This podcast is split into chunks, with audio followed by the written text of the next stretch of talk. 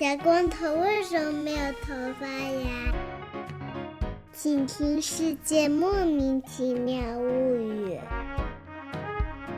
欢迎收听《世界莫名其妙物语》，一档介绍世界中莫名其妙知识的女子相声节目。我是见谁都好为人师的见识，我是站在台上摸着蒸饭狗头的姚柱。哎，狗太可爱了。好，我是一顿饭能吃十八个蒸饭的 Y Y。你不要吃蒸饭了，蒸饭多可爱啊！你看现在蒸饭呢，一个小脑袋躺在助攻的睡裤上，啊，助攻的睡裤里面当然是助攻的腿啦。哎呦，这狗子怎么能这么可爱？好了，大家这这期节目，这期节目是一个串台节目，我已经忘记我要说什么了。这期节目是一个串台节目啊，是见识我和这个跳岛的。我其实以前不知道，原来我们的肖老师是跳岛的主播啊，好像他是常驻还是什么？我以前一直以为他只是一个串场子的。然后呢，这个肖老师和杯弓蛇影的钱老板都是在我们节目之前上过的啊，一些老朋友。嗯，我们一起在这个 JazzPod 的录音棚里面录了一期关于圣诞的节目。哎呦，这个关于一些什么什么热红酒呀，什么胡济生呀，什么 Christmas Carol 啊，然后还讲了一些冷笑话啊，大概就是这样一期节目，欢迎大家收听啊。嗯，但是在开始之前呢，我们要不秉承的寺庙的传统，给大家搞一些欢乐的事情，就是我们。在这期节目里面，本来说了啊，肖老师说他每年过节的时候都要看《Love Actually》这个电影。我的妈呀！然后我说这个东西太老了，应该听着《Single Boys》，然后看今年的新片 Netflix 的新片啊，《Single Boy》是叫《Single Boy》吗？Single All the Way。哦，《Single All the Way》，对对对。所以呢，现在我和我还是给大家演唱一下这首歌曲。好，赶紧吧，来吧！Single boy, single boy, single all the way, having party together and turning into gay。嘿，我们唱着二重唱了一对呀，不是，哎呀，总之就是本来我在节目里面试图歌唱，然后然后被剪掉了，所以我们现在要报复一下啊！好嘞。Can you believe I'm single? I know, neither can I. Walk up and down every block of this town. Astounded people pass me by. 大家好，欢迎收听跳岛 FM，我是今天的当班主持人肖一之。岁末年底，虽然工作依然堆成山，考试还是我的耳边，突然爆发的疫情也还没有放缓，但是但是过节的心实在是没有办法不往上窜。跳岛的大家和所有人也是一样，于是呢，就有了今天的圣诞特别节目。我们特意邀请了《世界莫名其妙物语》的剑士和杯弓摄影的钱老板，今天一起来聊聊圣诞，凑一场三台联播贺双节的特别节目。那我们先请今天的嘉宾跟大家打个招呼。大家好，我是见谁都好为人师的剑士，来自《世界莫名其妙物语》。大家好，我是今天还在醒酒的钱老板。我来自杯弓蛇影，钱老板，你这一听就没少喝，今天听着。对我们今天就比较轻松的一个范围，大家来聊聊圣诞。我主要的任务，我今天就负责给大家串场，就不停的从大家那个地方掏出各种圣诞小故事。你没准备还是啊？不是我当然有准备，好吧？就是你知道我要先说明一下我的职责嘛。那 不然这样，就先我们先大家先说一个你知道的。比较好玩的圣诞习俗开始是吧？马上要过圣诞了，我先开始。你看，为了证明我有准备，好，呃，我不知道大家知不知道，就是在零几年的时候，在成都和重庆过圣诞是有一个与众不同的仪式的啊，在中国其他地方都没有听说过。就是如果你在圣诞平安夜的时候出现在成都，比如说像春熙路这种特别繁华的路口，你会发现路人在进行很奇怪的活动，大家在用各种各样的充气的锤子，还有充气的那种棍在互殴。这个这个是在上海的那个国庆节的时候也会出现在外滩的场景。然后，呃，我们当时有一个外教，一个英国人，他在北京待了两年之后跑去川大学宗教学吧，然后就非常惊讶的一个英国人给我当那个在还是邮件的年代写邮件说，我昨天去了平安夜，然后我懵了，你们成都人为什么是这么过平安夜的？啊，我知道北京人喜欢互送平安果。说平安夜要送平安果，然后你在北京大街上就看见各种各样的人，对吧？就是大街上老有小贩卖苹果，但是这是我可能十年前的记忆了，现在还有吗？你们最近还去过北京吗？还有啊，这什么习俗呀？怎么想的呀？耶稣过生日关苹果啥事儿啊？等于耶稣过生日还可以吃饺子的。嗯。随随便吧，就就大家高兴就好。反正这就是我知道的唯一一个在中国与众不同的，听着不太对哦，不对，那个日本人在圣诞节的时候要吃炸鸡。对吧？这个、啊这个大家知道吧？呃，这不是你们说过的吗？啊，对，就是复习一下你们的节目。复一下我们的节目啊，就是说这个日本人呢要在这个平安夜这一天吃炸鸡，据说好像是最早日本的那个肯德基做出来的一个这种市场营销的一种行为。然后呢，因为做的实在是太成功了，就本地化做的非常好，然后经常自己创造出一些无中生有的一些习俗。然后因为这个做的太好了，所以日本人就养成了这个一到圣诞节就开始吃炸鸡的这种行为啊，非常离谱。好像日本人还蛮喜欢在特殊的节庆时间去跟特殊的食品结合在一起。情人节要吃巧克力也是他们，哎对啊，反正都跟都是食品啊，都是那个。全世界人民过节不都有特别食物吗？主要就是你看你北方人除了饺子，他们还吃啥？啥时候都吃饺子。饺子也有很多种馅儿，就天天爆盐，你知道没听过马三立他老人家说的吗？北方人过年吃素饺子，他主要就是为了费事儿。你这不算爆盐，引用就不算爆盐吗？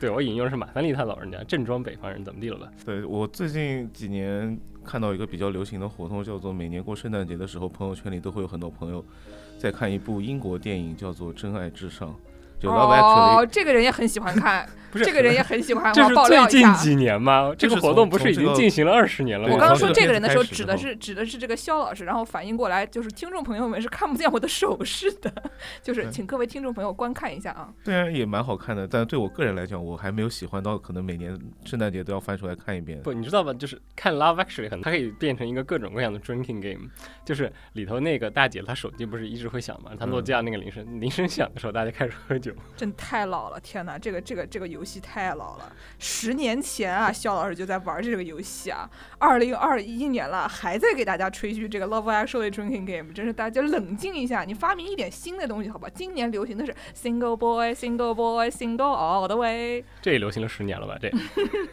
所以我们刚才都讲的比较新一点的，然后我们先来给大家复习一下，就传统圣诞的模式。就说到圣诞，就是应该是什么样的？想想啊，就红配绿，对吧？红配绿，红配绿丑的哭，我们南京人说的啊，红配绿丑的让大家就小孩都哭了，嗯。对，然后圣诞还有啥？就圣诞树唱圣歌，圣诞树胡济生，对吧？大家都知道这个。在当年的时候，它其实是一个非常严肃的仪式，就是胡济生这个东西，它会结果子的，到这时候它会结浆果。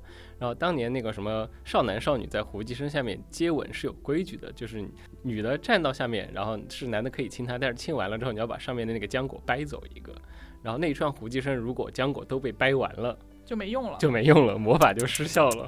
那个 Justin Bieber 有一首唱那个 Mistletoe 的歌，嗯，对，就是我觉得我还不是说蛮喜欢的。到这里了，唱一下呗。来都来了，最近有那个乐高出的那个玩具系列，有这个胡姬生，有这种圣诞花环，就它嗯会成为了一个你掰下来以后还可以重新安上去的东西。所以这个可以无限那我给大使用的。家 说一个不在我国，在这个呃一些尤其是天主教比较盛行的国家啊，或者反正其实就是我现在想的这这几个基本上都是好像英国也挺多的，反正就是说有一些天主教比较盛行的地区，他们会呃有这个耶稣诞生的这种一个像那个马槽，耶稣诞生马槽。然后呢，就是基督教的人其实有的时候也喜欢弄这个东西，但是有的时候如果他太怎么说呢？这种行为太太明显了，就会觉得说你们这种圣像崇拜啊，要忍一忍啊，不要整天在外面搞。像美国这种行为就会少一点，美国只有像什么老优啦这种天主教大学门口就会非常肆无忌惮的开始摆这个 nativity scene，就是这个耶稣诞生马槽的这个形状。但是呢，这个这个东西有一个什么问题呢？它是放在大街上展览的，对吧？所以就是大家走过路过都要摸一下，哎，有的时候就会把这个耶稣摸得光光的，并不是这样，就是这个这个东西，因为它其实很值钱。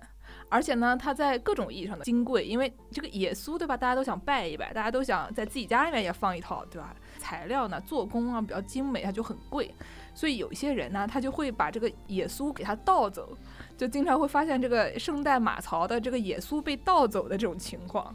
所以马槽里面一般会有哪些形象？除了耶稣，应该有他妈，对，然后还有三个三个，三个圣人。哦应该是那个，按理说应该是他们对他们全家，然后再加那个牧羊人，应该得有牧羊人才对。应该是他如果是复制那种牧羊人，然后天使，然后东方三贤，啊全套应该是这羊羊也要羊羊也要，对啊马槽马羊也要，槽马槽对马马槽啊马槽，这虽然是马槽，对，但是其实是羊。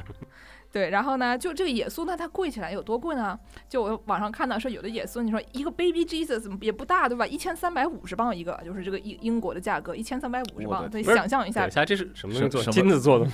就是我觉得可能材料和做工都人工在上面花的应该也挺多的吧。反正就是它很贵。一个手工艺品，哎，对对对对对，因为它经常会被盗窃，所以后来大家就想说，这样吧，我们在这个 baby Jesus 身上安装一个 GPS，对吧？它要是盗走了，它就哔哔叫，或者说就是它走了以后，就像手机一样，你可以 track 到它在哪儿。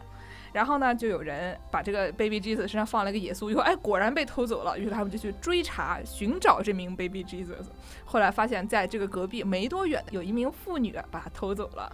然后呢，就发现这个小耶稣就在他们家地毯上，脸朝下就倒在地上，看起来像是被打昏了的样子。大家觉得这件事情非常离谱。我是听到一个广播节目里面讲到的，这广播节目是个英语的。这英语的广播节目怎么说呢？他们说这个 baby Jesus face down on a woman's carpet，对吧？懂的都懂，不懂的我也没法解释。总之就是变成了一个有点颜色的一个笑话。这个故事告诉我们，没事不要不要盗窃 baby Jesus，它里面可能会有这个 GPS。但就是刚才我们一开始不是说这个基督和这个天主教信徒他们之间可能会有一些冲突嘛？呃，就比如说像英国这些信基督教信的比较多，政府也比较支持这个基督教，但是底下有一批人就是想要摆一些这些什么马槽呀、什么小耶稣啊放在家门口的这些教堂啊，各位同志们，所以他们之间就会产生冲突。然后因为这个基督教政府老跟天主教的仪式过不去呢，他们就有的时候会派人来砸场子，找一些这种什么各种跟他们不太对付的人，比如说什么这个各种机关、什么警察啊之类的人，也不是说真的要怎么样，就给他们找找茬。结果呢，后来就是听说有一个教堂，他们的牧师就给他们的教众批发了一堆这种斗殴用的铜手套，就是那个在手指关节上面就一锤人就能给人打的打骨折的那个东西。然后不是充气的了，是不是不是充气的，不是刚才教技主说的。技术上、专业上这个东西叫直虎，你知道，听起来就对对很吓人的对。对对对对，就不像刚才我们说的非常和平的，对吧？二十四号晚上，成都人民拿了一个充气的小锤锤互相锤啊，就一种非常快乐的事情。他们就这是牧师给大家批发了一一堆这种斗殴用具，大家想象一下，这个宗教冲突是一个来多么恐自天国怖的故铁事。拳制裁，哎，好，这个好，这这听着是专辑的名字，这听着还肯定，这不能是后摇，这这得是重金属。对，不是刚才剑师那个，其实说到了一个还挺关键的一个问题，就是可能大家印象里头，就整个西方世界好像都应该过圣诞节，对不对？但其实它不是这样，教派之间会有很大的区别，然后在历史上，嗯，其实圣诞节这个东西，它就。该不该庆祝？它是工作日还是节假日？其实会有很大的教派的哦，竟然又是这样的吗？我以为大家都放假呢，没有，不不是这样的呀。你想想看，最著名的例子，在美国有一个非常著名的梗，就是现在已经变成了所有人都知道的，就是犹太人的这个 Jewish Christmas，对吧啊？？犹太圣诞其实是一个不可能的事情嘛，因为犹太人就不信耶稣，他们就不可能过圣诞。嗯，什么意思呢？就是所有人都在过圣诞的时候，犹太人觉得这个世界上可真无聊，我们又不庆祝圣诞节，街上所有的店都关门了，中餐馆就中国人民还开着，所以就变成了一个梗，就是就我呃，在美国时候，大家会说你圣诞节什么安排？我们决定要去过一个 Jewish Christmas，就是我们要去吃中餐，在平安夜晚上。对，然后还有其他的教派，其实还有更复杂的区别。我我要给自己打广告了。我去年翻了一本书，它是个历史小说，然后里头有一个关于十八世纪纽约的描述，其中就有一段是圣诞节的。哦，我我来把那一段给大家念一下，你可以听到这是一个非常复杂的宗教故事。在那个时候的纽约，圣诞节该工作还是玩乐，完全取决于个人的教派。国教信众们会庆祝这个节日，在屋里装饰上绿色的树枝，在柴火上堆满木柴，在地上撒满一把香气扑鼻的迷迭香。路德宗和莫拉维亚教派的人也是如此，但是信贵格派的、信法国加尔文宗的、信荷兰归正会的，还有说英语的敬礼会和长老会信众，都把这天当做一个普通的工作日，以此表示他们的反叛精神，以及他们把这个节日看作教皇老荒谬仪式的不屑。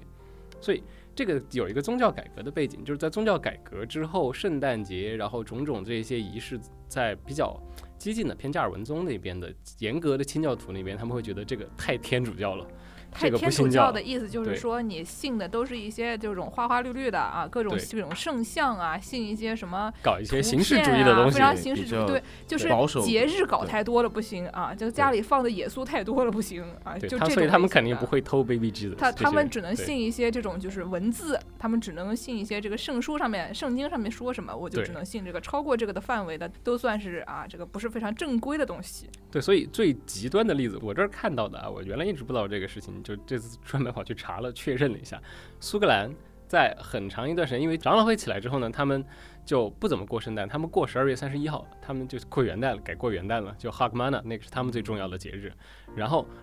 一直到一九五八年，他们终于通过法律把圣诞节变成了法定节日。我记得那个希拉里·克林顿是 Presbyterian 的，所以说他出生的时候这改了吗？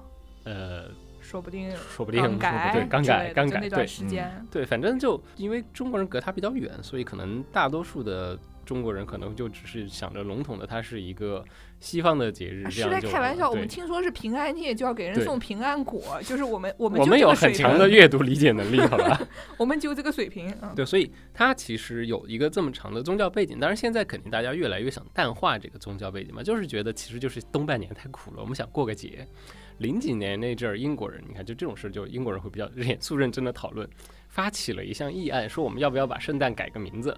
因为现在大家都如此多元了，是吧？就不是非要大家都去信教嘛，我们只是要一个节日嘛。他们就提议我们要把它改成冬节，改成冬节 Winter 对 War，啊，对，要要不不说 Merry Christmas，就说 Happy Holiday，就直接 Happy Holidays。对对，圣诞节过完了，你说这个你要是印度人他们过不过呢，对吧？犹太人他们过不过呢？中国人他们过不过呢？你一问大家都不过，那你怎么办呢？对吧？但是这个光明节好像时间其实也是差不多的，所以一般大家讲到圣诞节或者就是这段时间的节日，讲起来就是。元旦、呃，圣诞节和光明节，其他的嗯离这个比较远的春节什么的这些东西就不算不算进去了。不主要就是你，我就觉得就是东半年太苦了，大家需要过个节嘛。我今天我今天来之前还听了一个广播节目，就是讲说斯洛文尼亚他们有三个圣诞老人。他们就是你第一个圣诞老人，先是因为什么？他们太社会主义了，被铁托废除了。铁托搞出来一个新的圣诞老人，然后新的圣诞老人搞出来了以后呢，好像说是当时这个苏联不同意，苏联又给他搞了一个 又又搞了第三个圣诞老人，所以他们这个文化里面有三种不同的圣诞老人。本来他们是想说要这个抵抗这种西方的文化侵袭，然后说我要搞出我们自己斯洛文尼亚传统的这个东西。结果呢，就是小朋友们不答应，小朋友们说你把我圣诞老人抢走了可不行，对吧？所以你只好给给他安排一个这个本土化的圣诞老人，导致他们有过多的圣诞老人啊，说是这个人均圣诞老人最多的国家。毕竟人家有三个对。哎，说起圣诞老人，我不知道大家知不知道这个事情啊？圣诞老人现在的这个形象，这个我们熟悉的这个给人送礼物的，然后红白配色的这个大胖子，嗯它其实是一个非常非常晚才出现的东西。因为圣诞节很久就存在，欧洲国家有就我们说英国英语国家里头也很早就在过圣诞节，你可以往中世纪就能找到，就是说跟现在庆祝方式你知道这个程度不一样，但是他们过，但是你找不到圣诞老人的记录在英语的这个传统里头。因为圣现在英文里头的这个圣诞老人，不是说传说中的那个圣尼古拉斯嘛，嗯他其实是荷兰人的传统，然后后来在十九世纪才去了英国的。呃，荷兰人的这个传统也很好笑，就是荷兰人的这个圣诞老人圣尼古拉斯，他不是这个做驯鹿驯鹿雪橇的这个形象，他是有他是做新干线的吗？不是你这是使徒，谢谢。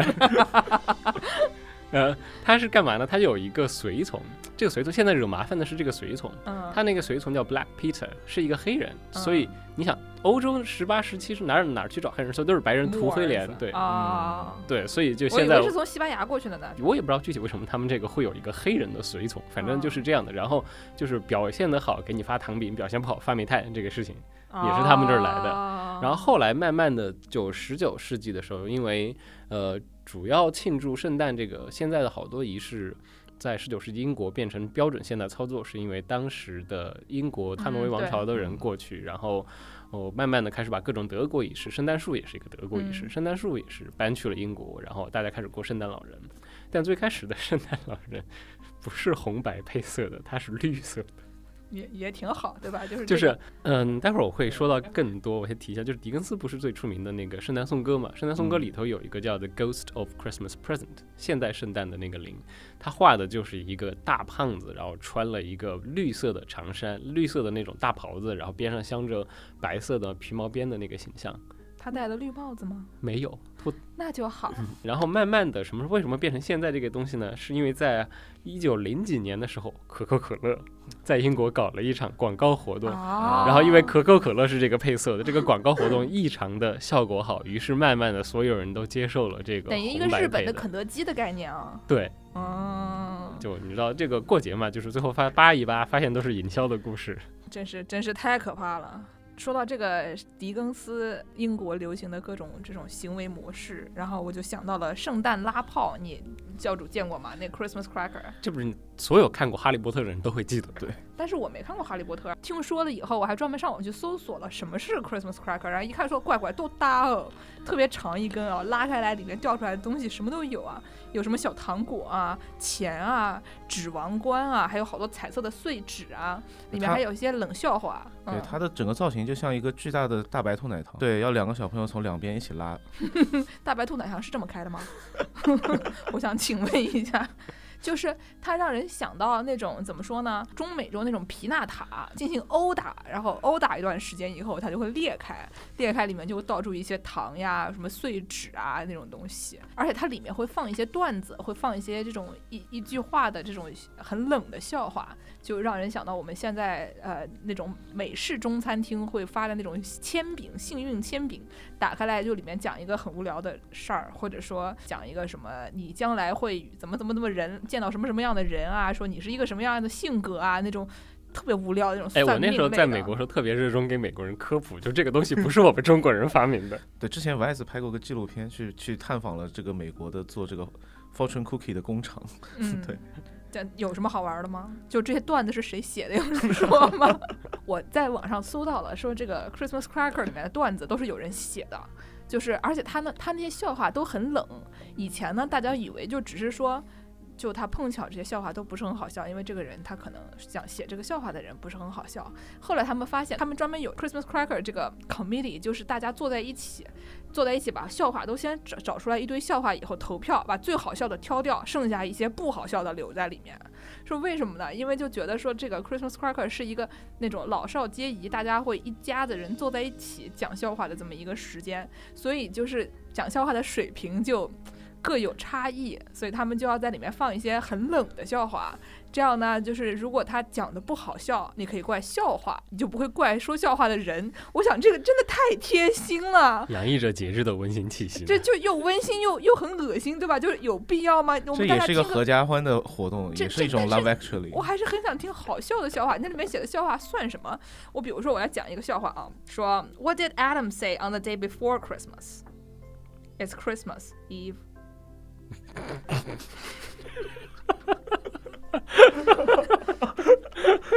你们怎么笑呀？这不是呆的 joke 吗？这笑话多冷啊！就是，但是他因为他太冷了，所以就竟然有些好笑，竟然有些好笑。对啊，对啊，就是亚亚当在这个圣诞节之前的一天跟夏娃说什么？说是圣诞节到了，夏娃这个夏娃也是 eve 就是 evening 就是前一天前夜的意思，就非常非常冷。还有一个，What is a skeleton called when it doesn't get up in the morning？猜一下吧，猜一下吧。一个这个这个早上不愿意起床的骷髅架子，对对，他他这个一个早上不愿意起床的骷髅架子叫什么？答案是 lazy bones，懒骨头，懒骨头。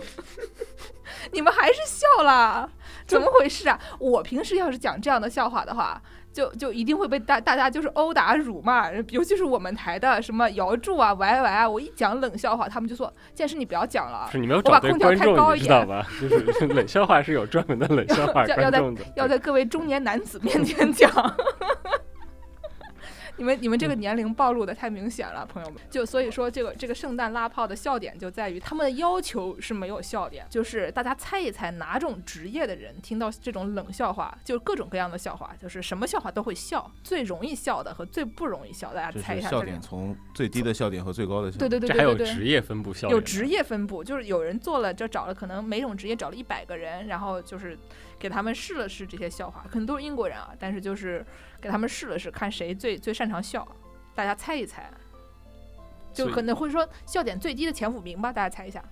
笑点最低的、最没有幽默感的，比如说什么有 Undertaker 吗？你给大家解释一下什么意思？他殡葬从业人员、殡仪馆的，嗯，笑点低。嗯，钱老板猜一个呢？bartender 不是，就是都找一下跟自己的职业相关的嘛。哦，你这好像不是自己的职业。其实真的笑点最低的教主猜的特别对，笑笑点最低的就是这个葬礼从业人士、葬礼主持人，嗯，然后第二名是医生，第三名是会计，第四名是牧师。这这还蛮，其实跟嗯印象里头就是都是对吧我非常都是严肃的人，都是跟生离死别有关系的。对的，就是每天就会计不至于吧？不，我觉得主要是你知道，会计他不能笑，你知道算账算着算着，然后讲一笑话，哈哈一算，哎，串行了，他就被压抑了，他就失去了他的幽默感吧，对吧？也也不错，这个这个想法很对啊，一下就猜对了，就是感觉失去了这个本来要出这么一个题的笑点了。温度又再哎呀次，下温度降了。又再次下降了，怎么办呢？煮点煮煮点热的吧，对，煮点热红酒吧。对我们，对，你看，说到说到热，对，都说到热红酒了，是吧？就是现在好像圣诞仪式这是一个著名的环节了，或者说不过圣诞，就是感觉最近这两年，只要天气一冷了，大家开始喝啊热红酒。入冬的第一杯热红酒，入秋的第一杯奶茶。我我选热红酒，这听起来热量少点儿。每个生活方式博主都应该对此负责。热红酒嘛，这件事情。对，所以杯弓蛇影也要负责，对吧？哎，最近其实挺奇怪的，就上海市街头已经出现十块钱一杯装在一个电饭锅里面，看起来非常可疑的热红酒，然后它一定要是写 more wine 摊元 per cup 这样子的一个这样子的一个配置，哦，一定要写英语。要一定要用对要用水彩笔写在一张 A4 的纸上面。可能是因为是个好生意吧，就大家觉得大家都可能会去打个卡什么的，所以大家都可能会想去哎呀去凑凑这个热闹。但十块钱一杯，它能挣什么钱啊？十块钱一杯还能挣钱，不是更可怕一点？对吧？就是你知道它到底兑了多少水？兑的是水都还好了。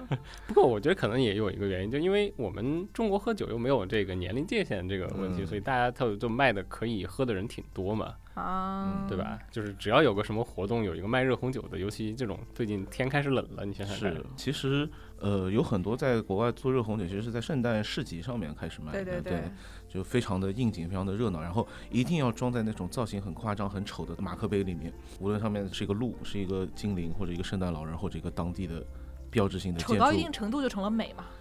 对这个很多人听起来这个已经和生活博主们给大家看的热红酒有点距离了，已经没有精致的玻璃杯了。对，就就是那种马克杯，就是很多，特别是在欧洲的这些圣诞市集上，因为大家去收集马克杯的这个热情还蛮高的，很多人是为了马克杯才去买那个嗯，热红酒的。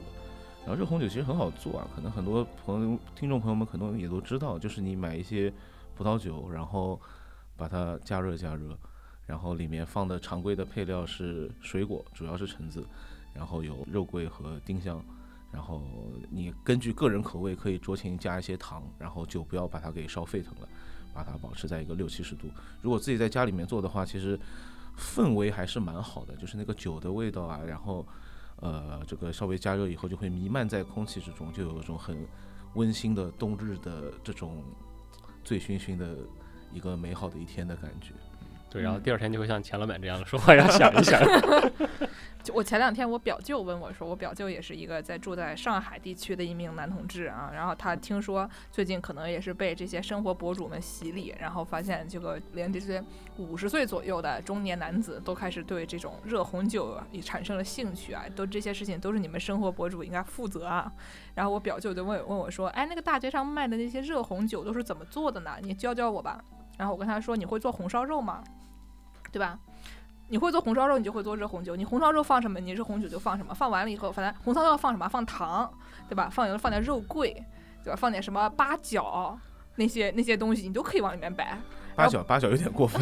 有真的有人摆摆哎八角，但但是挺的确是有挺常见的摆八角的，对。对对吧？然后呢，就丁香，但是有的人做，一般做红烧肉好像不怎么放丁香，放丁香的也挺多的。刚才说了放糖，然后你还可以放陈皮，对吧？基本上就是你放放点酒，红烧肉放酒，你这里面也放酒，基本上就是完全一样的。唯一的这个比较容易的一点就是你不用炒糖色儿了，它那个糖色儿它自己它自带糖色儿，是不是很容易？我表舅听了以后说我会了，我觉得他做出来的喝的一定会很可疑。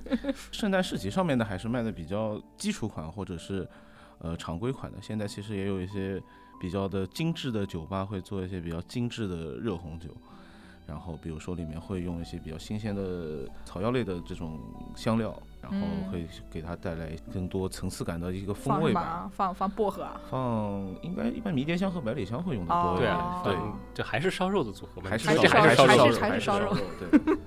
完了，你要从此之后看到热红酒，心里想的就是红烧肉汁。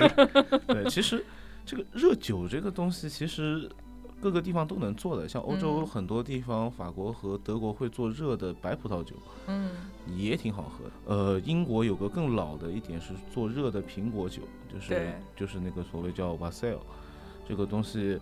呃，因为葡萄酒其实对于英国人来讲，其实还是一个以进口为主的一个商品。然后在历史上，长期他们跟主要的一些产葡萄酒的国家，跟法国人、跟西班牙人的关系都不太好，所以能搞到葡萄酒的，一般都是一些比较上层的这种贵族啊、社会名流啊，才有机会喝喝葡萄酒。老百姓更多的还是喝本地产的苹果酒更多一点，所以到冬天圣诞节的时候，他们就会把苹果酒加热。其实啊、跟现在做热红酒也差不多，就是还是里面加上水果、加上香料、加糖。自己比较好酒精这一口的话，可以加点烈酒补在这个里面。对，这个做热葡萄酒也是同理。然后这个热苹果酒呢，然后我后来查这个东西的时候，发现还挺好玩的。然后它还是魔兽世界里面的一个非常重要的一个菜谱，好像还是一个任务道具。原来是这样，这样的，好对的是，是那种圣诞就是期间限定的吗？期间限定的，然后配配方是气泡苹果酒、节日美酒和节日香料，然后你需要掌握一定的厨艺技能，以后你就可以做这样子的一个啊魔兽世界里的菜谱。不错 不错，挺好的。错不错啊，这个突然还可以斜切到二次元，好的。嗯，对，刚刚就前老板说的这个 Wassail，其实呃，我之前也读到过这个，就英国人还有一个可能更本土的版本，就是连，因为苹果酒其实也是某些特定产区才有的嘛，但是全英国人民都有的是什么东西？是啤酒，所以他们还有煮啤酒的哦，版本的。对对对对对对对。然后具具体怎么做啊？煮啤酒的一样的，啊，他们就是用就是用煮红烧肉的吗？对啊，就是这个方子用 ale 煮进去，但是他们会有一这能个。好喝吗？至少就是十十九世纪不是有一个特别出名的一个嗯太太出了一个很厚很厚的那种家政全书嘛，里头有啊 Wassail 的方子，嗯基本上就是刚才钱老板说的那些，但是他还要求大家加了一项是什么东西呢？烤过的小苹果，就是那种特别嗯酸特别涩的野苹果，你把它烤过了煮进去，有趣。这听起来其实还是听起来很。像是那个叫什么来着？呃，塞尔达里面会进行的一些烹饪技巧，对吧？就是最开始你什么什么吃的都没有的，你就在树上，你就是先摘一个苹果下来，然后烤一烤，然后或者对烤一烤，或者从火山上扔下去，扔下去以后它就会变成烤苹果。如果从冰山上扔下去在塞尔达上没少花时间啊。对对对对，哎，所以大家喝过煮啤酒吗？我突然想起来，我喝过呀，我也喝过，我突然想到一个事情，就是我们四川人民其实也卖煮啤酒，跟这个跟英国人民的 Wassail 没你们有就是一边喝。煮啤酒一边互相殴打是吗？你们四川人太奇怪了。他应该不是圣诞专供，就是冬天四川好多饭店，至少我们家那块儿，你都可以去跟他点煮啤酒，就是他其实会有放什么姜丝、醪糟啊，还有话梅啊这种东西，咣咣煮一锅，他咸啊，但是不会咸啊，很好喝的，你可以回家试一下。像是一个甜品的配方。对，像一个甜品的配方，就基本上讲除啤酒本来就没还有那个有什么酒 hot 精。toddy 不也是一种冬天特供的威士忌基底的热酒？Hot Toddy 也是一个对，就是生活方式博主到，特别是酒类博主到冬天没有选题了怎么办？就把他们当拿出来轮一圈。威士忌加热水，然后对，然后里面再加一些，呃，主要是一根肉桂，然后和一些丁香之类的香料。我看还有 lemon juice 加柠檬汁儿和这个呃 honey 对蜂蜜蜂蜜。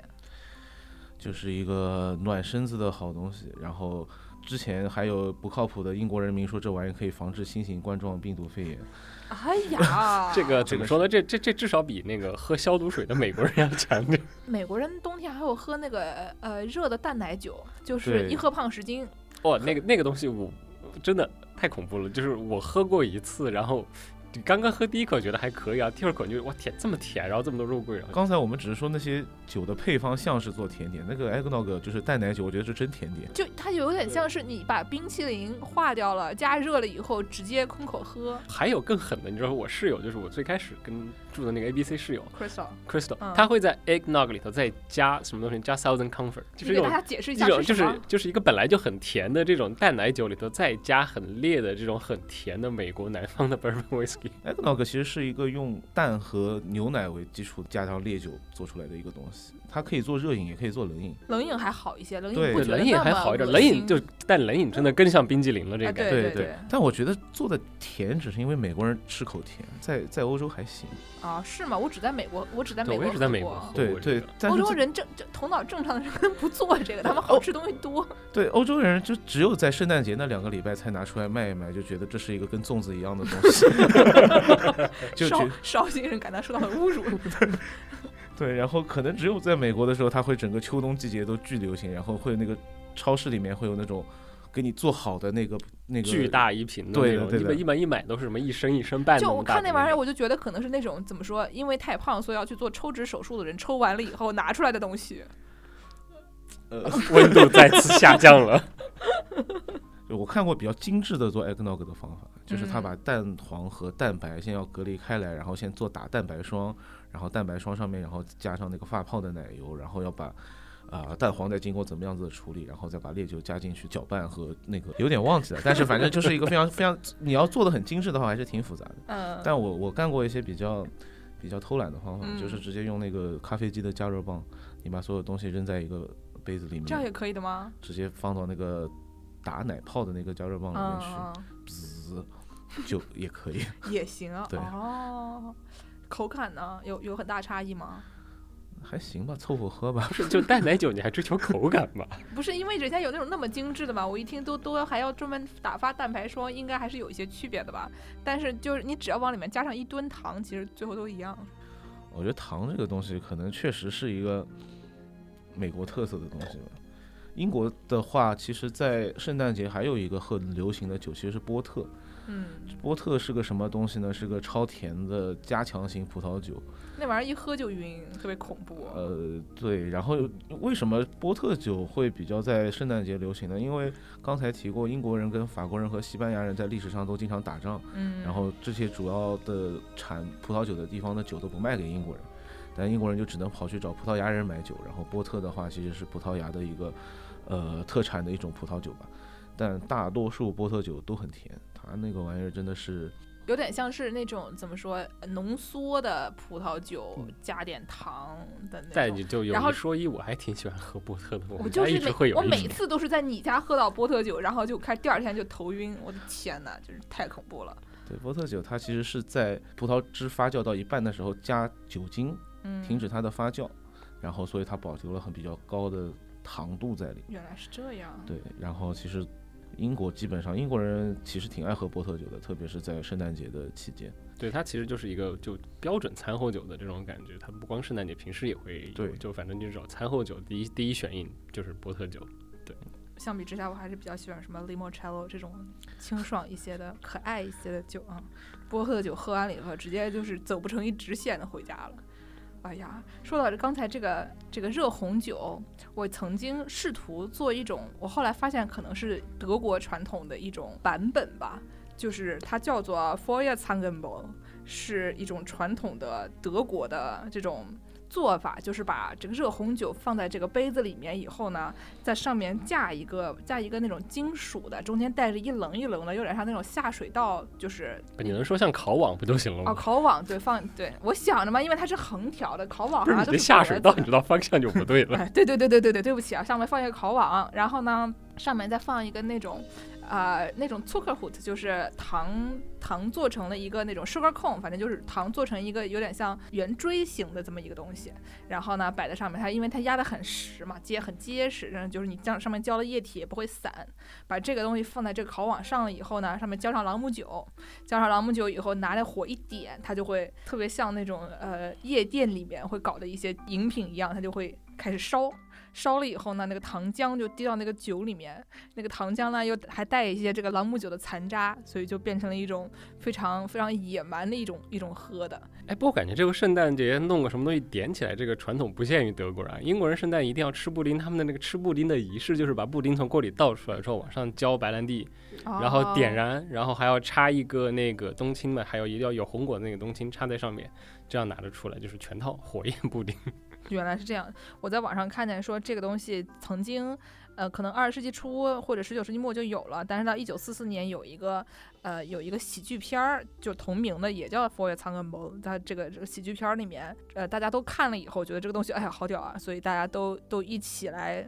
玩这个就成为了一种习俗，但是现在好像不是很常见了，就是一个古早的这种，可能四十年代比较流行，后来就渐渐的不那么流行的一个东西。我觉得可能自己在家里面大家都做不出来那个糖。没事，你知道这这个时候你知道生活博主们选题有了，他们可以。钱老板，你们做一期试试。钱老板赶紧试试看。我们我们一般就只喝不上手的。我自己自己在家里煮热红酒，有一次非常惨痛的失败的经历，我应该在自己的节目里面聊过。然后就是，我是那种酒加热的快好的时候，快就是准备收汁的时候，我会往里面 收收汁。你真的是在做红烧肉啊？我会，我我是那种会在快要结束的时候往里面补一点烈酒的人，因为很我很多朋友也是，他们觉得这个酒本来呃葡萄酒十几度，再烧一烧蒸发掉一点就没味道了，就没味道了呀，对吧？就补的烈酒呢，一般反正选择是两种，要不然是伏特加，他们没什么味道，它就只是纯粹提供酒精。要不然就是白兰地或者苹果白兰地，它其实是可以提供一种比较类似的风味。那天呢，我就在家里面就翻来覆去找，找到了一瓶非常不一瓶白色烈酒，但是呢，上面是一大堆希腊字母，什么我爸的朋友带过来的。然后我爸跟我说这是个伏特加。下场。对我爸跟我说是伏特加，我也相信了，我从来没开过。然后我想，哎，要不然就就你了吧？你尝了吗？我也没有尝，就倒了进去。然后这个一个茴香的味道就在就在厨房里面弥漫了出来，哎呀，大家都觉得这个 就是那个希腊的大料酒，茴香酒，对，著名的大料酒，就哎，这个当时有一种辣眼睛，真的辣眼睛。没事，你知道吗？留着这玩意儿，听着直接下回红烧肉就就它。对对对对对，就感觉真的在做红烧肉。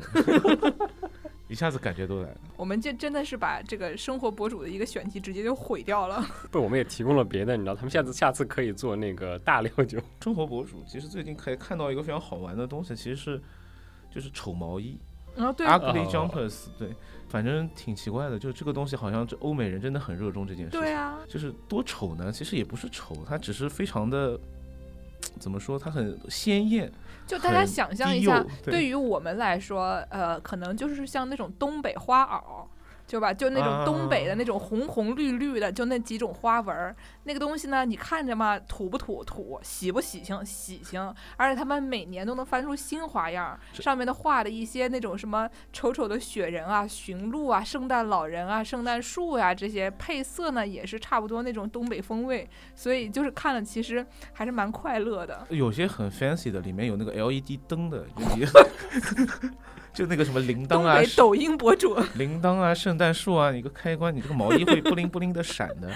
然后我觉得这可能是一个一次性的道具，这个玩意能拆了洗吗？就不能，不能。这但这你以为他们别的毛衣就洗吗？他们也不洗的。这个很适合什么？穿着这身道具去圣诞集市卖热红酒，全套你绝对是开关一开，全场最靓的仔。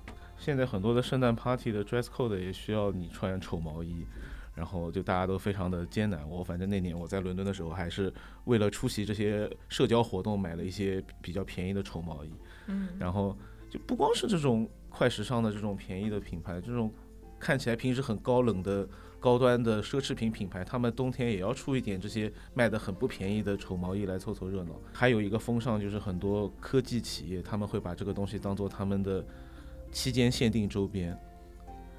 你嫦娥吗？没有，你看过 Xbox 和和任天堂的出的丑毛衣的 丑片？网友还表示竟然还挺好看。他们你看胸口上有个巨大的 Xbox 的 X 在这里。我觉得这个不够丑，就没有那个 Windows 出的那些 Windows 两千那个壁纸做的那些周边那么丑。之前跟跟陈彦良聊天的时候，在那说，哎，JustPod 在圣诞节的时候要不要出个周边？我们卖个袜子。出丑毛衣是吗？丑毛衣太复杂了，我们说先从袜子开始卖。哎，我蛮蛮好奇的，所以你们 有在在小时候有曾经会相信过这个玩意儿吗？中国小孩为什么会相信这种东西？会有那种交换圣诞礼物的这种神秘环节，就是以前，比如说在上中学的时候，大家会组织同学们来一人带一个礼物，然后非常随机的送给其他的同学。原来是这样，马鞍山真的是非常时尚的一个城市啊。对，我我们大学时候也做这个事情，但是就主要因为就外语系，就外教会撺掇大家干这种事情。对，然后大家其实就是你想有就经常你也不知道是送什么，就然后就会就会变成一种非常严肃的，最后发现每个人都揣了一本书去 送参考书吗？哎，我小时候好像完全没有这样的习俗。圣诞节好像是个事儿吗？我总觉得好像不是一个事儿，可能会到那个时候。呃，小商品市场会售卖一些类似的贺卡之类的，可能小朋友最多送送贺卡了不起了。但是他们是一些情人节也会送贺卡的小孩，所以就。但是你知道最开始圣诞贺卡发明出来其实是为了省事儿用的，它不是添麻烦用的。因为他们要给很多人写手写信。对，因为他们要给很多人写手写信，所以怎么办呢？我就改卡片了吧。然后主要是也是英这这也是一个英国人的发明，就是十九世纪的时候英国最开始有我们课我我们小学课本上还有暴露年龄了啊，我们小学课本上还有那个改革邮政的那个。Roland Hill 的故事，就希尔爵士，他发明了英国那个著名的一便士邮政系统。你就只要一便士贴张那个黑黑便士女王那个邮票，就可以寄一封信。然后，于是大家发现，哎，我都可以寄信了，这个东西变得非常的便宜。于是你要回的信就越来越多了，因为张三李四都会给你写信了。然后大概就是到一八四三年的时候，终于有一位中年男子觉得我受不了了，每年圣诞要写好多信，我要省事儿。我就他就撺掇了一个艺术家朋友，画了一堆图，就是以他们家的背景来的，嗯，然后把它们印成卡片，然后就是某某某家人祝大家圣诞快乐，然后就哗哗哗哗哗，刘世先签好名就可以寄给朋友们了。哦，然后后来发现，哎，这是个商机，就推出了。结果他推出了这个圣诞卡片之后，马上就遭到了当时非常势头正劲的英国禁酒协会、禁酒运动的人的批评，又回到了热红酒。为什么呢？因为他有一幅画上。画的是他老婆在喂他们家小孩喝热红酒。对，其实到现在英国还是有蛮多这种卖贺卡的这种文具店的。至少我在一四年、一五年的时候还是看到蛮多节日贺卡这样的这个东西，对，感觉在国外气氛还蛮重的，大家还会挺喜欢用它的。而且，关键英国人有一个特别好笑的事情，就是他们的那个贺卡已经快要变成一个贺卡文学类目了。就是他们贺卡分很多类，然后有一类最出名的是他们当时刚开始有公众假期的时候，大家都会去海边，就有一个大哥突然想起来，就发明了那种 naughty cards。就是那种有点颜色的，又但是没有特别露骨的，就是而且是特别好笑的那种，就是那种搞笑场景的，然后变成了海边旅游景点必卖的东西。就是，呃，如果你是五六十年代去海边，你会给你的朋友们全都是寄 这种贺卡。就反正圣诞嘛，然后刚刚说到了，就大家都在说，就是圣诞这个节日更听起来就是像一个，你知道推广出来营销的节日，很很适合各位博主寻找选题的这么一个契机。但就圣诞其实。我们现，尤其是我们现在熟悉的他的这样的一个大范围的流行，在很大程度上的确是由一位博主来推动的。嗯，这位博主是谁呢？对，这位博主就是，我一直觉得就是这位博主如果活到现在，一定是网文界头号扛把子，没有人比得过他。不是当年他也是网文界头号扛把子吧？那个时候他的比喻，他当年是一个人的电视台，就是所有的人都在等他更嘛。对，就是我们就在说那个坚持周更不懈，然后开完了的坑，到最后一张全部都能填上了底根同志。我以为是在说郑渊洁呢，因为听说郑渊洁《童话大王》就是最近才，可能就这两天才停更，然后他周更一直更到二零二一年，是不是有点太厉害了？哎，你你继续说狄更斯啊？对，我们向先先向先向郑渊洁老师表示崇敬。对，但我们在说的是十九世纪那个版本。Anyway，就我们刚刚说到那个，就其实是蛮巧的，就是我刚才说的那个印圣诞卡片那个大哥，他最开始印出来是一八四三年，然后狄更斯的那个圣诞颂歌 Christmas Carol 也是一八四三年圣诞节出版的，所以他就一下子就在当年马上就卖的特别特别好。狄更斯的这个圣诞颂歌至少在很多。可以具体的方面影响了圣诞，就比如说现在你做图书的，就英至少在英国和美国，他们会赶这个 Christmas Market，就是你会一种圣诞书这样这样的一个门类。但是在狄更斯做圣诞颂歌之前是没有的，因为那个时候圣诞节对英国人来说就是一个啊，我们会过，但是也就是那样的一个节日，就刚好处在一个转型期，基本上要等到十九世纪后半截，他们才会特别严肃的在过圣诞。在十九世纪前半节的时候，呃，或者说再往前推，对于大多数英国人来说，最重要的那个年底的节日不是圣诞节，是什么呢？大家可以猜一下，就是另外一位著名的英国作家为此专门写过一出剧的节日，有，哎呦，都写剧了，对，所以是是那个莎士比亚，嗯，嗯是什么呢？我还是没想出来。第十二夜啊。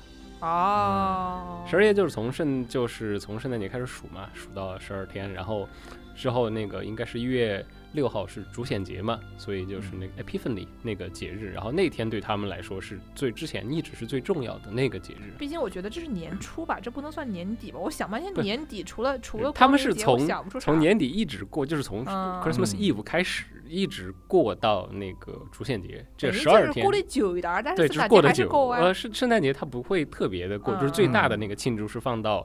哦、e p i p h a n y 放到主显节那天，一月六号，然后就会搞各种各样的仪式，哎，就有点像传统上中国人民过年，你得过到十五，就一定要嗯才能过剪头。对，剪头不是到二，剪头要二月二，好吧，龙抬头。对，第十二夜那天会有一个特别的仪式，也跟食物有关，他们会做一个特别好的蛋糕，嗯，就叫十二夜蛋糕 （Twelve Cake）。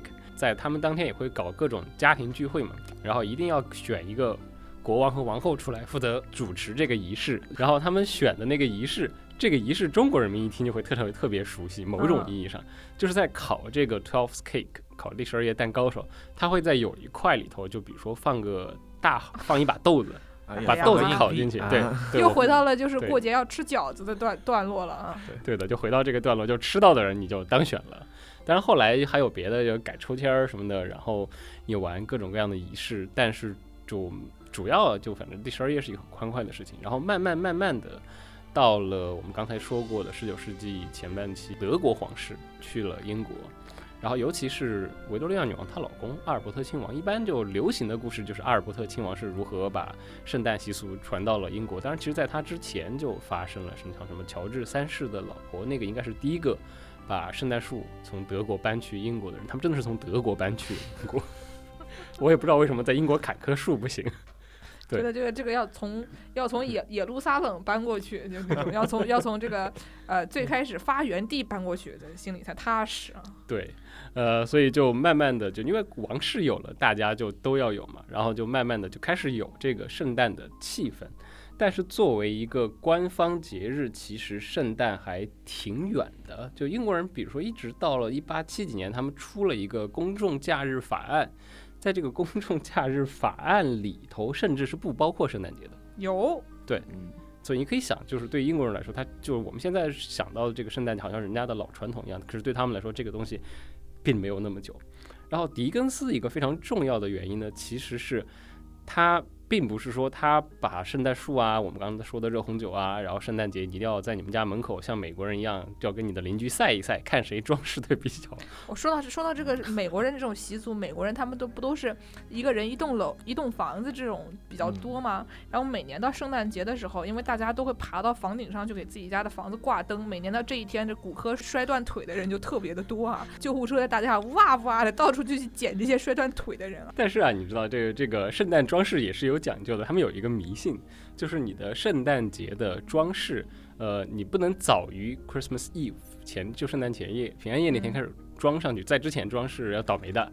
然后你在什么时候拿下来呢？有一个版本是主显节一定要拿下来，有一个版本就是你最多最多可以留到，哎，为什么也是二月二？对啊，二月 等于是给自己的房子剪头。对，对大概就是这个意思。我跟你讲，我们我们那边的那些，就是我本呃读博的时候，那边那个小镇白人小镇，他们呢恨不得到这个感恩节的时候就给装上了，等到三月份都不想拿下来，他们就一年可能有至少四分之一的时候挂了那些灯啊。他只是懒只吧？是懒吧，拖延吧，我觉得他们可能就是想费费电吧，就是真的看哦，见真的那些东西非常、还开着非常费电，对啊，就会开着。哎呀，啊，这还好了。我有个朋友家里面的圣诞树从去年摆出来就没有收收起来过，现在已经成为了一个非常恐怖的一个装饰。上面全是土，对他们家还有猫，你说？我刚刚想说，这要是有个猫，这是猫爬架吧？这不是圣诞树，这是猫爬架已经非。常成为一个非常恐怖的装饰行，。你刚刚说这个这个狄更斯还没说完呢，就被我被我从这个因为从房顶上滚下来，我们再所以就忘记说圣诞装了饰，对，还是这个嗯房子下滚下来还是很严重的事情，请大家挂灯的时候一定要小心。啊。我觉得大家都没有那种房子给他们爬上去再滚下来，对吧？我们大家没有这个条件，哎，对，anyway，呃，好，回到狄更斯，所以他就他不是在这个层面上推广了圣诞节。之前一七年的时候，就大家非常熟悉的这个 Dan Stevens 同志，就是大表哥，他演了一个电影叫《嗯圣诞发明家》The Man Who Invented Christmas。这个其实是有一本书，然后这本书是一个不知道为什么就突然之间零几年写的，就突然变得很流行，就又把狄更斯和圣诞这个事情就推到一个特别极致的地步，就好像一切都源于狄更斯一样。有对不，是这样的呀？呃，就其实那电影拍的还行，但是就他肯定夸大了一个蛮重要的事实，就是狄更斯并没有发明圣诞里头的种种习俗。诶，我先问一下大家，你们看过《圣诞颂歌》吗？或者说最近看过吗？我觉得可能多少知道这个故事，最近肯定是没看过，我是中学的时候看的。我差不多，所以大家就知道基本的故事，反正就是一个、呃老守财奴，圣诞前夜被三个他的商业伙伴的灵魂通知了一下，然后被三个精灵教训了一番，然后第二天就改邪归正，变成了一个慷慨的人嘛。对，大概的故事是这样的，对吧？但其实狄更斯当时做这个这样的一个故事的时候，他其实主要的有种种考虑。首先，第一个是因为一八四三年的时候，他真的过得非常的惨，不挣钱，因为他之前连写了三本书，都基本上都 flop 掉了。然后那年他又搬了新家，他们那时候应该已经有三个还是四个孩子了。然后他老婆跟他说：“我又怀上了，我们圣诞前后、新年前后要多又要生一个孩子。”然后经济压力又继续增加了。然后他们家就大家都知道，他小时候因为他爸的原因，他爸不是欠债嘛，所以被弄去当了童工。就只有他知道，我们都不知道啊。对，所以然后他他爸那时候还活着，然后他爸又又惹事儿，又欠钱了。嗯，所以他整个经济状况非常不好。那个呃也没有说彻底不好，就是说他会就会让他很焦虑，因为他狄更斯这个人有一个一辈子的焦虑，就是我不能再穷下，我不能搞得像我爸那样，我要维持我的绅士的身份。凤好凤凰男啊，某种意义上吧，嗯的确有点儿，他就一定要坚持我的绅士的身份，所以他需要想一个什么东西出来，然后他就突然想到了搞一个短平快的这样的一本圣诞书，所以他有一个商业考虑在这个地方。当然，其实还有一个蛮重要的原因是，其实这个就显得要马上要伟光正很多，马上就让圣诞这个节日充满了人间慈爱的气息，就是。狄更斯本人在当时正好经历一个转型期，从之前的他其实之前是个搞笑作家来着，就如果大家看过他早期的东西，像什么匹克威克俱乐部这种，就是纯搞笑的。然后他就差点，他差不多在这个时间就要觉得我要意识到了作为一个作家的重要性嘛，他就开始要去观察一下周围的生活，然后跟他童年非常息息相关的一个东西又出现了童工。啊，就是我们之前我们节目里面讲到过的一些这种那个年代的童工们都可惨了，因为个子小，所以可以去擦那个烟囱，然后就把小朋友们扔到那个烟囱里面，在那烟囱里面啊受尽非人的折磨，因为大人钻不进去嘛，然后就是就雇他们做一些这种非常就是非常严苛的体力劳动，然后经常还有擦破皮、就弄伤什么的，还挣不了多少钱，还有什么呢？就是在纺织工厂里头，你去在因为手小，因为不光是手小，人小可以钻到机器下面去，如果线断了，你可以线接，人小孩可以钻下去。所以关键是在于你接线的时候，机器是不停的，对。哦接线头它是机器一直在跑的，所以就很多小孩受伤等等等等，所以他就觉得这个世界上怎么可以这样？你们怎么可以就狄更斯这个？他有种种问题，但是他从来在对小孩还是很热情的一个人。毕竟他老婆生了那么多，他就觉得我要稍微为大家做点什么，要提醒大家一下，圣诞这个节日，或者说就是我们作为人要互相关心一下，我们不能这么就觉得这么非常守财奴的过下去嘛。然后还有一个事情就是整个四十年代的背景，就是英国其实那个时候四十年代的时候，他们叫 Hungry Forties，就经济状况非常不好，穷然后又出了好几次这样的灾荒，所以其实贫富差距感觉会非常大。然后作为狄更斯这种一个非常有社会责任感的人，他就会觉得我们多少应该要做点什么。所以你其实整个圣诞颂歌是这几个因素造一起推出来的这么一个东西。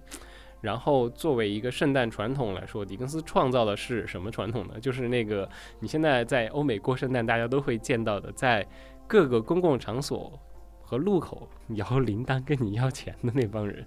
你还记得吧？啊，做做做慈善的那些，对，就是这个是就是把圣诞节跟慈善这件事情联系起来。书里头大概是说什么呢？就是在这个时候你要意识到那些贫困的、受苦的、比你更弱小的人，他们跟你。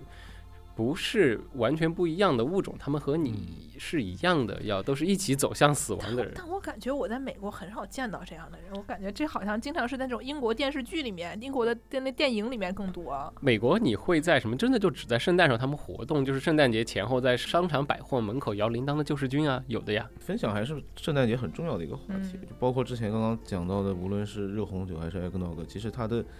有个很重要电饭锅里面，对，有个很重要的点，它是它是一个一做一大锅的东西，就是一个给大家热热闹闹，呃，合家团聚或者亲朋来拜访的时候来一起分享的一些东西，非常不适合一个人坐在那儿独酌，你知道，一一个人一不小心独酌了一锅热红酒，然后 然后第二天胖十斤。对，呃，对，这个是蛮重要的，就是呃，倡导大家互相分享，然后。呃，狄更斯在《圣诞颂歌》里头有一个细节特别好笑，就是这个人，这个叫 Scrooge，第二天醒过来了之后，他要做的第一件善事是什么呢？叫路过的一个男孩，你去前面那个卖鸡肉的店里头去看他们最大那个火鸡还在不在？他把那个火鸡买了送给自己的那个呃他雇的那个员工吧。嗯，所以这个故事。如果说真的缔造了什么切实的圣诞传统的话，就是让英国人民圣诞节一定要吃烤火鸡。对，英国人感恩节不吃，圣诞节吃烤火鸡这件事情深入人心。对，所以呃，当时的人都已经注意到，他们当时呢就开玩笑说，全英国卖鸡的这些贩子，通通应该感谢狄更斯，因为他的这个原因，就是真的有当时的报纸上会写，有人看到他的书之后，就有人大受感动，然后冲出去有一个工厂主。给自己工厂里的所有员工买了一只鸡，哦，是鸡还是火鸡？火鸡买了一只火鸡，对，给所有人买了一只 turkey。你想？那还是挺多的。讲到这个火鸡呢，我又要给我们台做一个广告了。我们去年做了一期跟火，去年今年啊，做了一期跟火鸡相关的节目啊，我觉得非常受欢迎啊。里面有很多跟火鸡这种动物的相关的知识，比如说火鸡的这个性癖非常可疑啊。大家都知道火鸡是这个有最最明显的特征，就是它们在这个脖子上面有一坨红色的丑丑的那么一一大坨的东西。然后呢，就是你只要看到有这么个东西，它应该就是个火鸡。具体是是为啥长这么一个东西呢？其实我不是很了解，但是。好像火鸡它们互相之间的吸引就来自于这一坨东西，所以说呢，之前我们就是找找到了一个五十年代的，就是科学研究。这五十年代科学研究呢，他就说啊，他们找了一个火鸡，它叫 Gary，不知道为什么这火鸡叫 Gary，我我已经忘记是不是这个研究里面具体这么说了，还是我看到另外一个 source 里面这么说的。说这个 Gary 呢，他们就给他看了各种各种各样的火鸡，有男的，有女的，有活的，有死的，然后发现 Gary 他不是很挑，Gary 一看说，我都可以。基本上，他只要是个，只要他有他脖子上那一坨的东西，它可以是一个死鸡头插在一根棍子上，Gary 就哦，Gary 就就快乐了。所以说呢，就是有这么一个研究得出来的结论，就是说这个火鸡就如何让火鸡更好的繁衍，对吧？就是如果要让每个工厂主的员工都能吃上火鸡，怎么让他们更好的繁衍？就是让这个不不一定非要养一个男火鸡，一个女火鸡还长得漂亮的女火鸡，他们才快乐。其实已经去世了的火鸡头。插在一根棍子上也可以。火鸡真是一种啊，没有什么智慧的生物啊。听着非常适合考了个在圣诞节和大家分享。那我们再从火鸡回来一下。对，狄更斯大爷突然一不小心就真的就主要是因为他讲狄教主一讲狄更斯我就想睡觉，太有一些就是过于怎么说过于有大爱的内容啊。听到这些有大爱的内容，我就只满脑子想的都是一些火鸡啊。马上就没有什么特别大爱的内容，就很实际了。然后这书出完了之后，因为挣大钱了，没挣大钱，你知道吗？没挣大钱啊，就是畅销，很这么畅销吗？它很畅销，但是没有挣到他想挣的那么多。为什么呢？因为那个时候没有这个圣诞图书市场这个东西。你想，出版社来说，你这个东西我又不知道你到底销量会怎么样，就出版社不愿意下大价钱，不多是吧？不愿意给他推广，然后不愿意做精装，嗯，就想你就写的反正也不长嘛。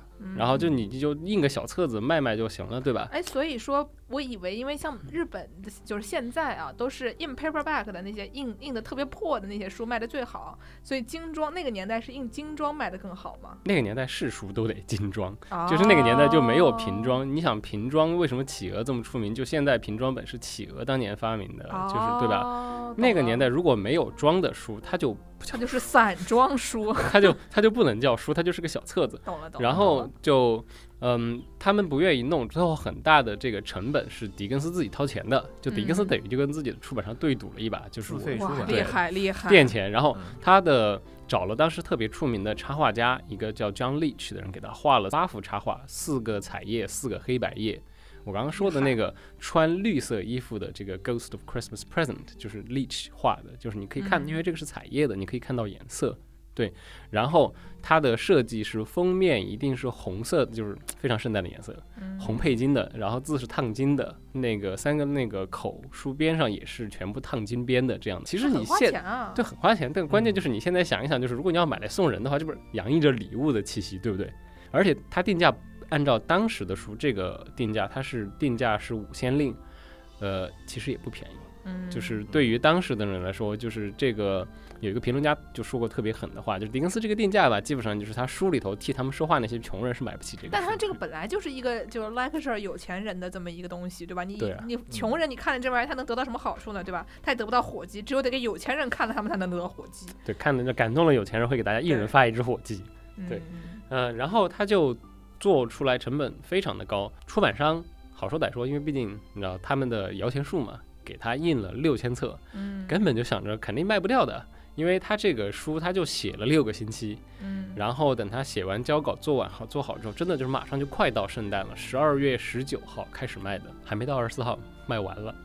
哎呀，我觉得现这就是那种这个销量，现在的很多作者都要都要羡慕一下，对不对？一个星期六千册的销头版卖光了。是啊，这就有一种周边做太少，广告还被打出来，已经卖光了的一种感觉啊。对，就。对，然后就就开心了吧，就就马上就开始说我们要做第二版，所以他从此就开创了这个 Christmas Market，然后他每年都会写一本圣诞故事集，但问题就在于，大家记得他其他的圣诞故事吗？就感觉像像是那个，自从啊玛丽亚凯莉开开创了圣诞这个圣诞歌曲的先河以后，大家只记得牛姐的一首歌曲，其他人的歌都不记得啊。就什么是圣诞圣诞 market 谁知道呀？只知道那一首 All I Want for Christmas is You 啊。啊，对，差不多就是这种感觉。所以他后来每年都写，然后其实英国人还挺买账的，就是后来的圣诞书每本。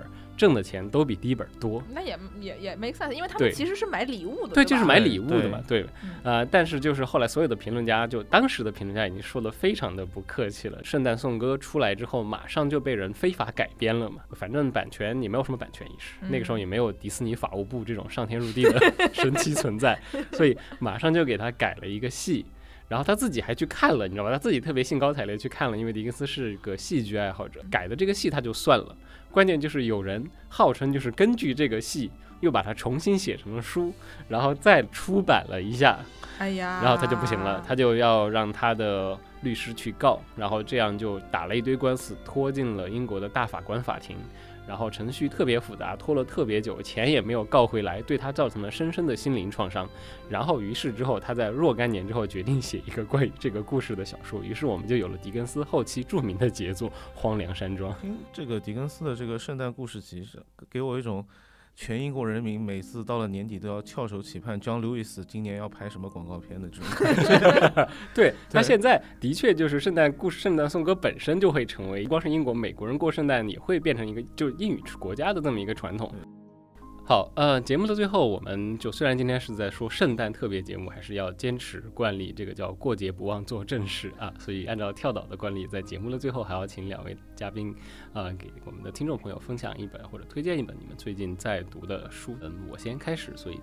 我一直在推荐这本书嘛，对吧？所以今天的节目就是关于圣诞颂歌的。所以今天最后要推荐的，当然肯定是圣诞颂歌。主要的原因就是我因为要录节目，最近我又把它重看了一遍。你会发现，整个圣诞颂歌比你想象的这么一个单纯的道德故事，其实有意思的多。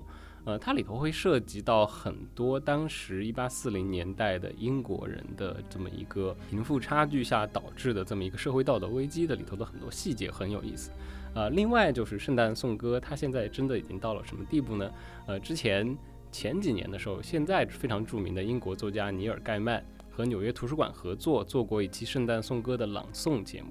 因为狄更斯晚年的时候经常会朗读自己的作品，然后他有一本他当年朗读用的台本，最后是被发现在纽约公共图书馆。于是当时尼尔盖曼就配合纽约公共图书馆做了这么一期圣诞朗诵，大家现在可以在网上找到当时的全场录音。而且他呃为了要演戏演全套，花了半年的时间留了胡子，留出了一部狄更斯的胡子，厉害。那胡子还挺大的。嗯，我给大家推荐的是。知名儿童文学名著《哈利波特》，当然最近也是这个作者本人受到了一些争议。就为什么会在圣诞节想到这个事情？我其实一直有个很奇怪的问题：他们这些巫师不是一直作为异端的吗？他们也是过圣诞节的，而且每年圣诞节其实是一个特别温馨的一个场合，就是每一集里面的圣诞节，哈利都会收到各种各样的礼物。包括罗恩家给他们做的那个那个茉莉妈妈给他打毛衣啊，或者是小天狼星给他送的这种那个那个扫帚啊之类的这些东西，觉得这是一个呃挺温馨的一个一个场景，而且往往过完圣诞节，很多可怕的事情就开始发生了，这是感觉是一个全书的一个从一个一个进入转折的一个地方，对。原来是这样。最近我看了一个短篇故事，然后呢，因为我是被拉去上一个公开课，是一个文学史，然后就在那边讲这个佩特尼乌斯 （Petronius），你们有人看过吗？Petronius 是一个那个呃罗马时期的，主要是写喜剧的一个大哥。这大哥呢，他主要是一个政治家，但是他也会写一些很黄暴的，怎么说喜剧。其中他讲了一个叫做以弗所的，就是那个土耳其那有名的城市 Ephesus。以弗所的寡妇讲说这个寡妇怎么样，老公还没死透就开始跟新的士兵搞上的一个故事。如果就是听我们节目的人，可以去可以去听我们节目讲这听这个故事。一开始跟全城人民说，我是一个非常忠贞不二的这种妇女同志啊，我的老公死了，我要陪葬。过了一段时间，不知道怎么是就跟一个新的男的搞上了。教师上课讲这个故事的时候还说，哎呀，这其实是说明了喜剧它有一种讲一些什么跟自然啊就相关的那些。东西虽然人要死嘛，死完了以后，这个自然界还要继续过下去，对吧？你死完了以后呢，就还有新的生命出来等等的这么一个这种自然很传统的这种喜剧的形式。这个是 Petronius 的这个呃以弗所的彼得尼乌斯的以弗所的寡妇，他还有一个书叫做 Satyricon，我也不知道中文叫什么，反正就是一个 satire，对吧？就是它是一个讽刺的故事集，大概里面就是有两个男主角，一个是主人，一个是他的仆人，然后这两个人呢是一对儿。就讲他们俩基本上是一个 Sex and City 的一个欲望都市的一个概念，就讲他们俩如何在这个。就他们所在的这个城市里面啊，呃，先是出去旅游，旅游了以后呢，遇到各种各样的人，遇到各种各样的人以后，和他们发生各种各样的关系。但是呢，他们的真爱还是对方的这么一个非常感人又非常滑稽的这么一个故事。好了，真爱还是对方，非常符合节日的主题，对吧？就是 Love Actually，对，就特别搞笑。所以说，有兴趣的朋友们可以去搜一搜这种这个彼得尼乌斯，体会一下古罗马的时候的黄暴的故事。当时我给大家说了以后。我们台的这个姚柱和 Y Y 都纷纷的表示说，这个东西是真的可以在中国的大学里面讲的内容吗？就又是对吧？又是这个出轨，又是同性恋，非常的糟糕了。但是它只要它毕竟是文学史，对吧？就是这跟这个跟我们现代社会没有什么太大的关系，所以就就看看就就就完了啊，还是还是蛮快乐的。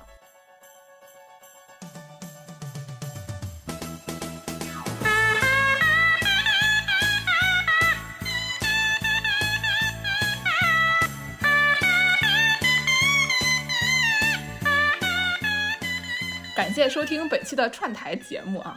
这一期呢虽然是一个串台节目，但是下期它还是一个串台节目，所以哎，我们台的有一些朋友们啊就不用剪辑了，有一些朋友们他就不用录音了，是不是很快乐呢？就可以去纽约玩了。垃圾电台天天摸鱼，怎么回事啊？啊，可以去改小娃试卷了。不是你，你录节目的时候你就没有在改小娃试卷吗？